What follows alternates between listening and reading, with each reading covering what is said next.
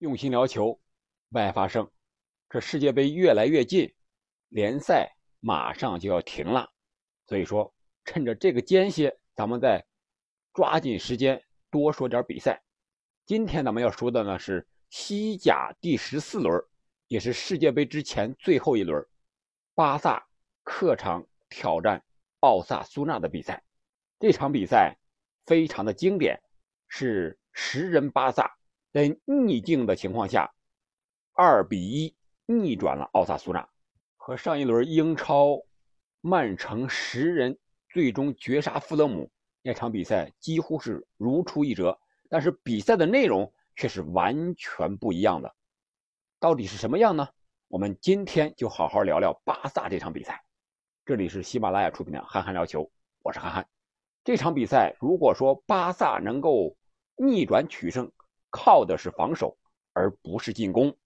他们学会了低位的防守，特别是在少一人的情况下，可能也是被逼无奈吧。我们随着比赛的进程，再详细的了解一下这场比赛呢。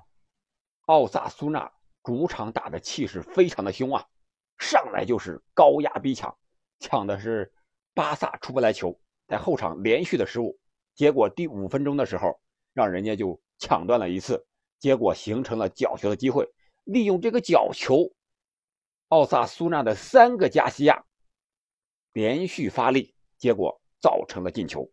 我们来看一下这个过程啊，先是鲁文加西亚开出角球，然后是乌奈加西亚负责清障。什么意思呢？他就像自己是一个炸药包一样，把自己扔出去，炸开一条路。把这个马克思阿鲁索还有克里斯滕森推倒一个，带倒一个，把这两个中后卫门前的障碍给他扫清了。然后戴维加西亚是一个头球冲顶，打进球门的下角，让比分变成了一比零。这个进球之后，镜头马上给到了哈维。哈维那个眼神啊，永远是那种大眼睛，但是他的眼神里在思考什么东西呢？我感觉啊，他在想，为什么人家这逼抢就能抢出来，抢到我们出不来球，人家还能进球呢？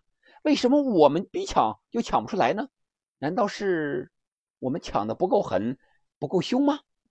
我觉得哈维脑子里肯定在想一些东西，也可能是在想这些战术上的东西，或者说是为什么我们就这样被容易抢断呢？从上半场的整个比赛来看。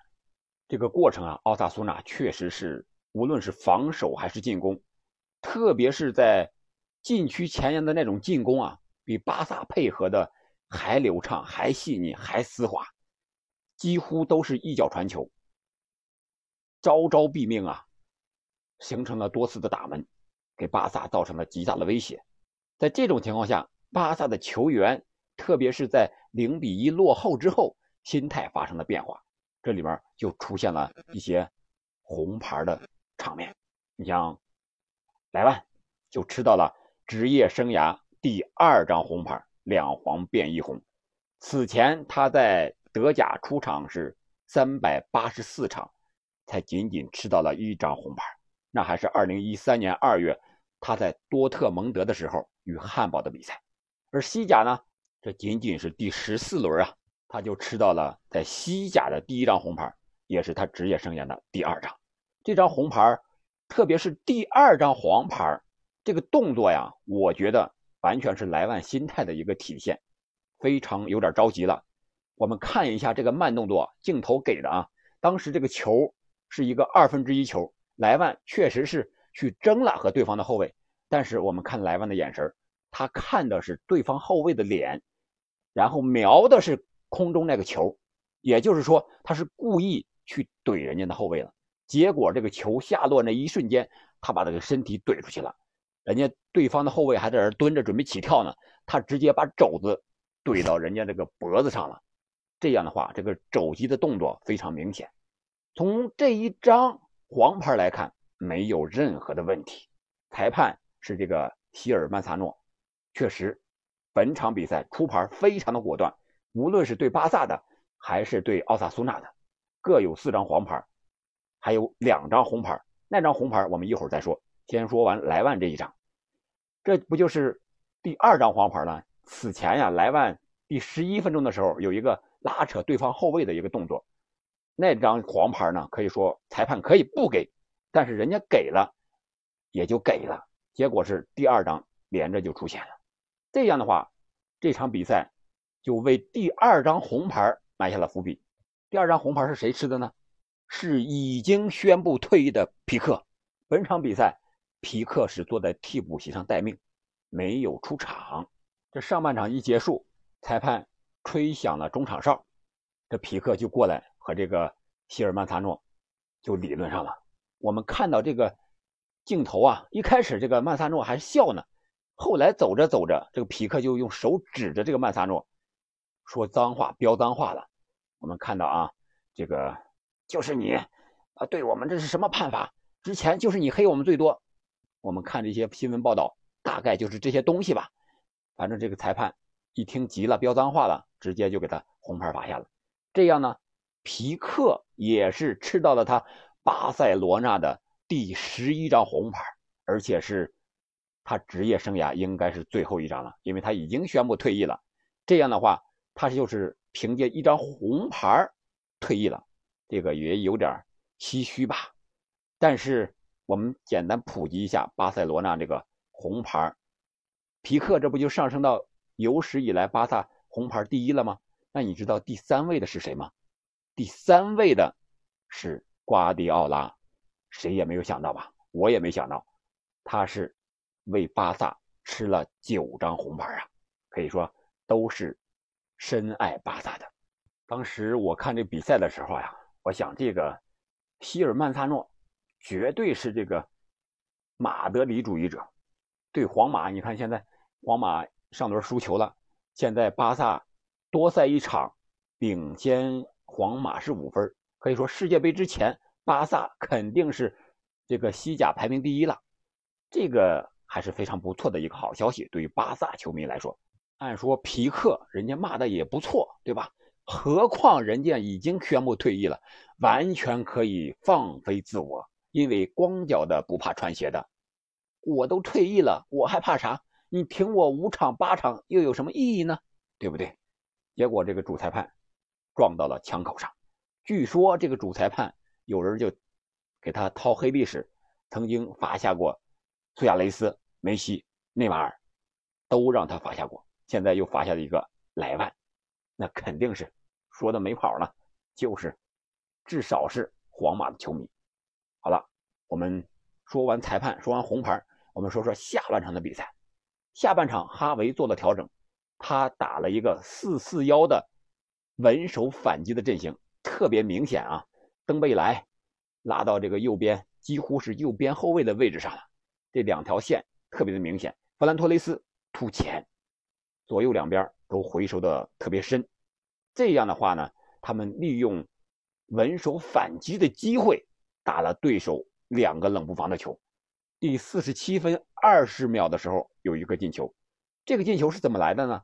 是右边后卫巴尔德突破造成了对方的防守的犯规，然后吹了一个任意球。这是在右边呀，结果登贝莱罚任意球，把这个球就回传了，回传给这个马克思阿鲁索，阿鲁索呢就转移到左边，给了这个德容，德容给了后插上的阿尔巴，阿尔巴这个时候。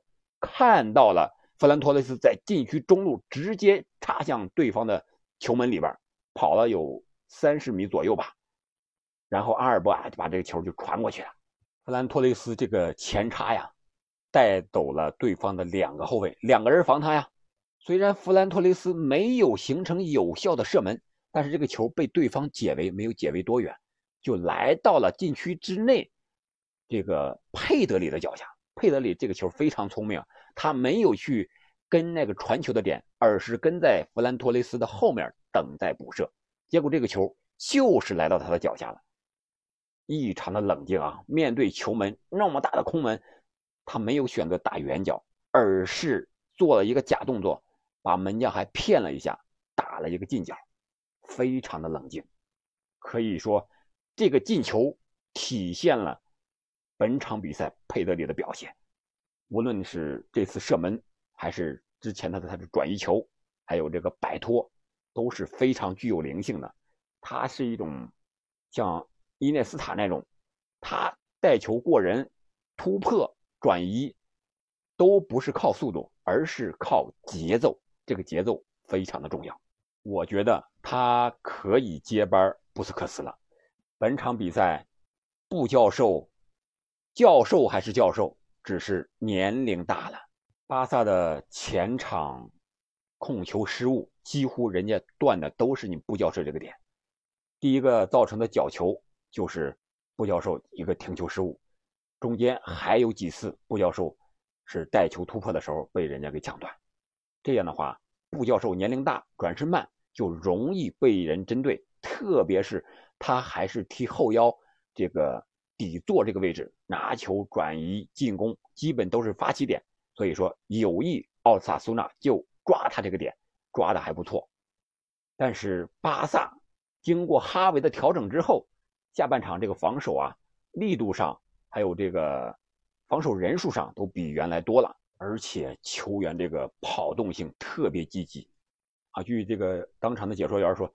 本场比赛的双方跑动距离虽然三十分钟巴萨就开始少打一人，但是跑动距离上总体上是差不多的。所以说这场比赛巴萨能够拿下，能够逆转取胜，靠的就是防守，靠的就是拼抢和跑动。你看看他换人的时候，第七十四分钟把克里斯滕森换下了，换上的是谁呢？是加维。加维我们都知道他是跑不死。从前场到后场，从左到右来回的奔波，在门墙堵枪眼，到前面去和对方的后卫争顶，都是他。别看他年轻，别看他个小，但是这种精神是任何主教练都喜欢的。然后克里斯滕森换下，然后加维换上，那就让德容去打了中后卫这个位置。随后再换人的时候，德容又回到了这个后腰这个位置。德容本场比赛发挥的也不错，后腰后卫来回的切换，而且他还有一次助攻，第二个进球就是他的助攻，是八十四分二十秒的时候，他和刚换上场的拉菲尼亚来了一个默契的配合，拉菲尼亚来了个鱼钩跑，他是在右边路换下的登贝莱，一开始的时候呢是巴萨在左边路倒球，然后。回传给了中路的这个德容，在这个中场这个位置上，正好是中线这个位置。然后拉菲尼亚看到德容拿球的同时，自己先是往回跑，把对方的边后卫三号也给带出来了。突然之间一个转身插向中路这个三号的身后，德容也是心领神会啊，他跑的同时，正好在越位的一瞬间，球也传出来了。这个时候。拉菲尼亚球到人到，正好是大禁区线上，踩着大禁区线顶的这个头球，一个吊射。这个时候门将站位有点靠前，他站的是小禁区线上，结果直接吊射进了。这个球是非常的漂亮，这个鱼钩跑啊，这个战术啊，非常的有意思。我看了这场比赛，看了这个进球的，可以看出来拉菲尼亚和德容之间这种默契的配合。还有个人对球场上这种稍纵即逝的机会的创造和把握，绝对是顶尖级的球员。拉菲尼亚也是入选了巴西国家队。可以说，巴西国家队这个边路人选够多了，缺的是菲尔米诺这种中锋。但是菲尔米诺确实没有入选，不知道为什么。我们还是说回这场比赛啊，这场比赛我们刚才说了。和曼城对富勒姆那场比赛不一样在哪儿呢？巴萨不一样，是他靠的是稳守反击，打对方的冷不防，然后取得了这个逆转的胜利。而富勒姆和奥萨苏纳不一样呢，是富勒姆是想要一分就满足了，他是把队伍压回来防守，而奥萨苏纳他显然是不满足一分的，因为他在主场，他想拿的是三分。结果他换人换上的基本都是这个前锋，结果导致这个头重脚轻，后防线出现漏洞，被巴萨抓住两次机会。那这场比赛结束之后呢？巴萨全队的队员们，包括哈维，也可以去享受世界杯了。毕竟剩下的比赛要等到世界杯之后再踢了。好了，本期节目我们就聊到这儿吧。下一期我们聊聊皇马为什么连续的不胜还要输球呢？让出了榜首的位置。你觉得本赛季巴萨和皇马的西甲之争，哪支球队会笑到最后呢？我们下期再见。